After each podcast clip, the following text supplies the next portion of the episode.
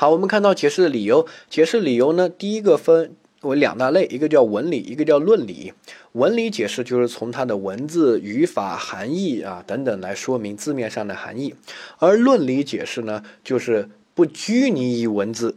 突破文字啊，然后呢，找到背后的这个道理啊，比如说当时立法者为什么要立这样用这个词，当时是怎么想的呀？啊，什么当然解释啊这些哈，这两个对比呢，我们能够用文理解释就尽量用文理解释，文理解释优先。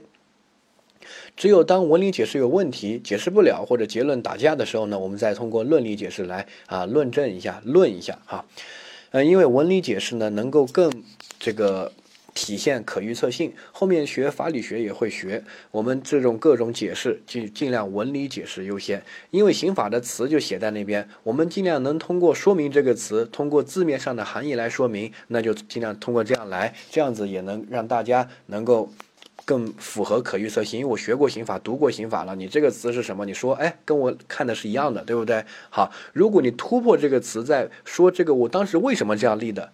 这个我怎么知道？我从字面上又看不出来你当时怎么想的，你立法者当时怎么想的，对不对？好，那这个是不知道的，所以呢，尽量文理解释优先，有个印象就行了。好，论理解释里面第一个是每年这个比较爱考的，不是必考，像那个扩大和类推啊，还有那个最新法定原则啊，那些基本是必考，而这个是比较爱考的，就是这个当然解释。好，画个星号。这个思维呢，其实非常简单啊，它叫做什么？叫做。举重以民轻，举轻以民重。这个思维在古代就有哈，这个叫当然之理啊，理所当然叫当然解释。举重以民轻，举轻以民重哈。比如说，我说啊，盗窃一千块钱都不构成犯罪，没有达到犯罪的标准啊，所以呢，盗窃一百块钱。那更不应该构成犯罪了。这个叫什么？叫举重以明轻，列举一个重的行为，说这个重的行为都不构成犯罪，那比这个轻的行为，那自然而然当然就不构成犯罪。所以叫当然解释，它是应有之理，对不对？好，那倒过来叫举轻以明重。我说，哎，盗窃一万块钱都构成犯罪了，所以你盗窃了一百万，那肯定就构成犯罪了，叫举轻以明重。列举一个轻的，轻的都认为是犯罪，所以比他重的行为，那肯定都是犯罪了，当然肯定是犯罪，对不对？好，好，这个就是一个当然的道理，听懂没有？好，掌握这个当然的道理呢，大家一听，呃，就非常符合你的这个逻辑思维，对不对？好，没问题，理解。但是我要强调，通过它的定义，我们强调第一个点，当然解释百分之九十九点九九九九九九，那都是合理的。对吧？举重以民轻，举轻以民重，这个非常合理。所以呢，当然解释的结论百分之九十九点九九九九都是合理的，但不绝对。你不能太绝对啊，太绝对就有可能是错的。啊，比如说，呃，我们刑法有个罪叫做倒卖车票、船票罪。好，但是没有倒卖飞机票罪。那有人就会说。倒卖车票、汽车票都构成犯罪了，倒卖飞机票，飞机票又贵，对吧？然后呢，如果这个人控制不好，又容易造成安全事故，所以呢，倒卖飞机票也应该构成犯罪。你看这样没问题吧？对不对？他说，呃，举举轻以民重，轻的行为，车票都构成，飞机票更构成。你觉得这样行不行？这样是当然解释，但这样是不对的，因为。轻重轻重是体现了，也是当然解释，只是你没有考虑到现实。现实就是车票可以倒卖，比如说一些黄牛炒高价票，让春运的人无法回家，对不对？或者花高额的价格才能回家，这种我们要惩惩罚他，啊，是定罪的。但是飞机票你怎么倒卖？我就问你，我买的飞机票写的是我的名字，对不对？我卖给你，你坐不了飞机啊！你安检的时候要用身份证啊，对不对？你没身份证核对，你这个用别人机票过都过不了安检。所以呢，飞机票就不存在倒卖的可能性。它不仅要实名制，还要安检，要核对姓名，对不对？好，所以这个呃倒卖飞机票啊，他就没把它啊这个规定为犯罪，能理解吧？所以呢。按照道理来说，倒卖车票那么轻的行为都构成，倒卖飞机票比它数额又高，社会影响又大，那应该也构成犯罪吧，对不对？但这种当然解释就是错的。好，就这种其实概率很低，偶尔偶尔才会有考到，要考可能就考这种标准例子，再找其他的当然解释错的例子都很难找。哈，这个注意一下，只是不要太绝对就行了。说当然解释一般都是对的，一般都是合理的啊，是这个选项正确，得选。当然解解释百分之九十都是合理的，对啊，没问题，得选。大部分都是合理的，选。但是如果他说当然解释百分之百都是对的，那不能选。这种结论千万不能选，尤其在一些比较大的一些概念、一些理论性的一些概念的题目里面，千万不能选这种题。为什么？注意一下，这种理论性的东西啊，不能太绝对。所有理论都是在不断革新的，很容易就是被一个这个例外把它轰击垮掉。比如说，我们之前有一个观念叫“天下乌鸦一般黑”，我一定要讲这个，因为这个对你做题很关键。“天下乌鸦一般黑”，这个是个逻辑学上的经典命题。那我们通过这句话就知道了，乌鸦都是黑的，对不对？好，所以如果我这样说，我说天底下所有，所有的意思就百分之百，每一只。所有每一只全部百分之百的乌鸦都是黑的，好，我这个结论很容易被轰垮掉，就是被它把它轰击掉是很容易的。为什么？因为我只要找出一只，只要有一只不是黑色的乌鸦，就可以把它轰击掉。在日本就发生发现过一只白色的乌鸦，它可能得一些白化病或者基因变异。你看这个是乌鸦吧？但它不是黑的，你这个结论就是错的。在题目里面也是一样，如果他说单然解释所有每一个单然解释全部单然解释百分之百单然解释都是正确的，都是合理的，那这个我只要找出一个，我就可以把你这个结论把它击垮掉。所以呢，这种选项是错的，不要选太绝对。但是我没有那么绝对，我只是说世界上大部分的乌鸦，或者绝大多数，或者呃有一部分乌鸦是黑的。那这个结论是肯定没问题的，我只要找到有一部分，那这个结论就是对的，对不对？所以我说单然解释一般都是正确的，呃，单然解释基本上都是正确的啊，没有特殊的情况，单然解释那就是正确的，那这句话就是对的，因为他说了，这个不是很绝对的一种表述，是一种很谨慎的表述，对不对？好，掌握，你把这个概念要有，所有科目的题目都是这样的。考这种理论性的题，尤其那种法理学最理论的那种，呃，一个学科，每年法理学的题有百分之四十左右的题都是可以用这种做题技巧来把它这个解决掉的。好，就是太绝对的选项不要去选它。好，理解。然后下一个单然解释呢，我们注意一下，它要有递进性，要有轻重之分。如果没有轻重之分，它不叫单然解释啊。哎，有一年他考了这么一个题，你看，他说啊，在现实生活中诽谤别人构成诽谤罪，这个没问题。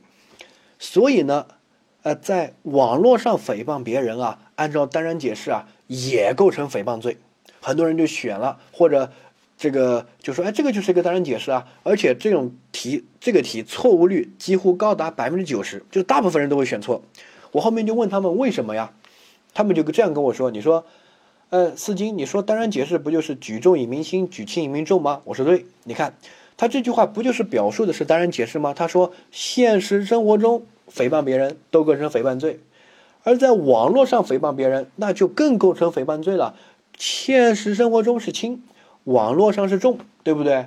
网络上总觉得诽谤别人就觉得会造成这个舆论的轰击啊，等等的社会影响更恶劣，所以呢，举轻以明重，那这个不是当当然解释是什么？好，那我倒过来就问你了，我就问你，是不是在网络上诽谤别人就一定比在现实生活中诽谤别人要重？这个网络上骂别人和现实生活中骂别人有没有轻重之分？没有吧，对不对？有有一定的轻重关系吗？有递进性吗？没有，为什么？好，很多人不知道，我在网络上比比较有名，粉丝比较多，我骂你可能有，对不对？好，但是大部分的人，微博上啊，或者这个朋友圈啊，都是人不多的。比如说我是一个普通的人，我发个微博，我微博最多有几百个粉丝，骂一个谁谁谁，对吧？然后呢，另外一个人在现实生活中对。这个骂你、诽谤你，然后把这个东西啊邮寄给你的老婆呀、同事呀、啊这个家人啊、这个朋友啊等等，邮寄了一份，邮寄了二十多个人，你觉得哪个对你的名誉伤害更大？我在网络上骂你，看到这个消息的人，然后又正好认识你，可能都找不到这样的人，就寥寥无几，几乎对你不会有影响。每个人经常我看到朋友圈经常有人骂别人，对不对啊？这个吐槽别人，经常有的。那个被吐槽槽对象生活没有任何影响，几乎看不到。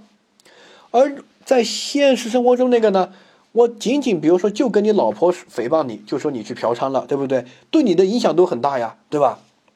或者我就跟你的同事说，这个人在家里面这个包小三啊，等等的不负责啊，等等的，对你的影响也都很大呀，对不对？啊，所以如果要有轻重之分的话，我觉得现实生活中可能还要重一点嘞，对不对？好。而网络上如果跟你八竿子打不着的，那不一定中啊，对不对？但是比如说像我们这种，比如说粉丝多的啊，这个骂谁谁谁，那可能你身边的朋友一传十，十传百，那确实比现实生活中骂你要来的重，对不对？网络上骂你的人多了，又没有你又不知道谁骂你的，他可能骂你全家都有可能。我经常被骂啊，这个有什么了不起的啊？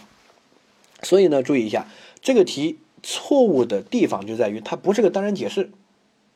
为什么？因为它没有轻重之分。你再好好的读一下，不一定在网络上就比在现实生活中要重或者轻，没有这种轻重之分，那就不能叫单人解释。单人解释，举重以明轻，举轻以明重，一定要有轻重之分，听懂？啊，掌握。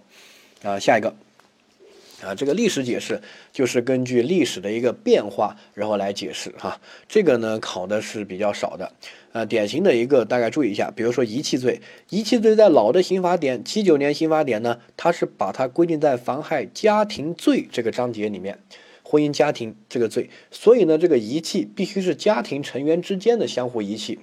然后九七年刑法，呃，新的刑法典。然后呢，就把遗弃罪从这个章节拿出来了，放到侵犯公民人身权利这个章节。它这样的一个变化，一个位置的变化，就告诉你了：我家庭范围内的可以构成遗弃，不是家庭范围之内的遗弃也可以构成遗弃罪。比如说，这个精神病院遗弃精神病人，养老院遗弃他所赡养的老人，那这些呢都可能构成遗弃罪。好，掌握一下。比较解释呢，就是借鉴国外的，这个叫比较解释哈。这个比较简单，就是国外的，就是比较就行了。好，然后下一个体系解释，体系解释是结合刑法的上下文啊。这个前面怎么说的？现在这个词在这里也出现了，所以应该跟前面意思是一样的。这个叫结合上下文，没问题吧？好，但体系解释有几个重要的点，第一个就是同一个词在不同的条文里面可能有不同的含义，然后。不同的词在这个不同的条文里面可能是一个意思，就没有太绝对的，不一定一个词都是不管在哪里出现都是一样的意思，没有的。哈，典型的举例子，比如说我们都知道有个罪叫做绑架罪，绑架呢就是比如说我把你儿子绑了，要你要一百万的赎金，对不对？给钱不然撕票，就这个叫绑架。所以呢，我们理解的绑架行为，绑架罪的绑架行为就是呃以他人作为人质勒索第三人。取这个取得一些财物或者其他不法目的，好，这个叫绑架，它罚的比较重。而拐卖妇女儿童罪，他在立法的时候对拐卖妇女儿童罪行为描述的时候也有绑架这两个字，字是一样的，就是绑架，但是它是写在拐卖妇女儿童罪，它不是写在绑架罪里面，它是在另外一个罪里面。那这个罪里面的绑架肯定不能说刚才我们那种绑架，就把它。这个绑起来向他家人勒索财物，对不对？这里的绑架单纯就代表把他绑起来，就这个意思，就把他控制了，这个呃不让他跑，就这个意思哈。而绑架罪里面的绑架不仅要代表着把这个人质控制起来，还包含了要向他家人勒索财物。否则就是单纯的关别人叫非法拘禁罪了。绑架罪一定要有向第三人勒索或者提出不法要求的这个目的哈，掌握一下。所以呢，同样用的字都是“绑架”这两个字，都是这个词，但是在拐卖妇女儿童罪里面，它就是指绑起来；而在绑架罪里面，它这个是指绑起来加，然后再勒索财物啊这样的一个。所以呢，同样一个词，不同的地方出现有不同的意思啊。好，第二个。就是刑法分则，有一些法条写了一个词叫做伪造，然后呢，有一些另外一些罪名写了个词叫变造，它用的不同的词，原则上是不同的意思，因为伪造和变造有一点不一样。我们后面会学有个罪叫做伪造货币罪啊，另外一个罪叫做变造货币罪，它是两个罪，一个罪重一点，一个罪轻一点，这个是它的这个不同。但是它在有一些地方它就是一样的。那个伪造和变造在某一些罪里面它就是一样的一个意思，它只是随便用哪个词都可以哈。这个注意一下，这个是一个真题的选项，一三年真题哈，这个选项是正确的。这句话是选选项的原文表述，很多人读都读不懂，那你就不要做了。你都读不懂，你怎么做的对呢？对不对？好，那我告诉大家，读不懂也能做对，为什么？这种特别特别理论的题，我说了，如果这句话表述太绝对，他说什么百分之百所有全部啊没有例外的这种绝对是错的，不用去选它。但是如果这句话表述的是很谨慎，很谨慎，就是说一般情况下或者有些一部分啊这种就是对的，我们要选。那这句话它的题眼关键点在哪里？他说的是，但不排除。不排除的意思就是说有可能，对不对？我给你翻译一下，叫有可能，有没有这种可能性呢？完全有啊，对不对？我随便只要找一个出来就有这种可能性，所以这个就属于那个我说的是天底下有一些乌鸦是黑的，对不对？好，这样的表述就很周全、很谨慎，就是对的，选它。好，理解。呃，所以呢，大家以后遇到太理论的题啊，不要去怕，你就看这个表述是我说的那个谨慎的呢，还是太绝对的啊？太绝对的，一般都是错的选项，不要选它。很谨慎，像这些不排除，在特殊的情况之下，在有些时候这种选项太谨慎了，一般都是对的，选它啊。下一个叫目的解释。呃，目的解释就是根据我们刑法的一个目的，我们保护什么法益啊？我们为什么立这个罪名啊？这个从这个出发点去解释一下。好，这个是没有具体的知识点的，理解一下，有这个解释就行了。好，下面几个点再说一下。第一个叫同类解释规则，这个比较简单，就是刑法在写这个法条的时候会用一些叫等。或者以及其他啊，其他这样的一些兜底性的一些表述。好，我们在说这个等的时候呢，我们必须跟前面列举的几个东西性质相似或者有共同的特征，你不能随意瞎说这个等。比如说，啊，我说啊，这个呃，胡歌啊，这个余文乐啊，陈冠希等帅哥，对吧？好，等帅哥，这个等字，我能把哪些人解释进去？比如说，哎，我说，哎，这个吴彦祖应该也属于这个等，你觉得这个有没有问题？没问题，对吧？哎，我如果我说，哎，蒋四金也属于这个等，你觉得有没有问题啊？有些人就切，你都能进去，那我也算喽啊？你觉得会有点问题，对不对？哈，那比如说郭德纲能不能解释进去？感觉好像不对吧，对不对？所以我们在解释这个“等”字的时候呢，我们一定要跟前面所列举的有相同的特征、共同的特征。比如说前面列举的都是一些帅哥，所以呢，这个“等”字必须是帅哥。如果不帅的，像什么蒋思金啊、郭德纲啊，又矮又胖的一些小黑胖子啊，那这些就不能解释进去，理解吧？哈，这个比较简单哈。嗯，下一个。呃，就是我之前强调的，在解释里面，所有解释都有可能得到的结论是错的，不被刑法所采纳或者认可。啊，理由不是说这个解释的方法错了，或者这个过程错了，而是说这个结论是不合理的，不能被采纳的，不合刑法目的的。比如说刚才说的。啊，倒卖车票和倒卖飞机票，对不对？这是一个当然解释啊。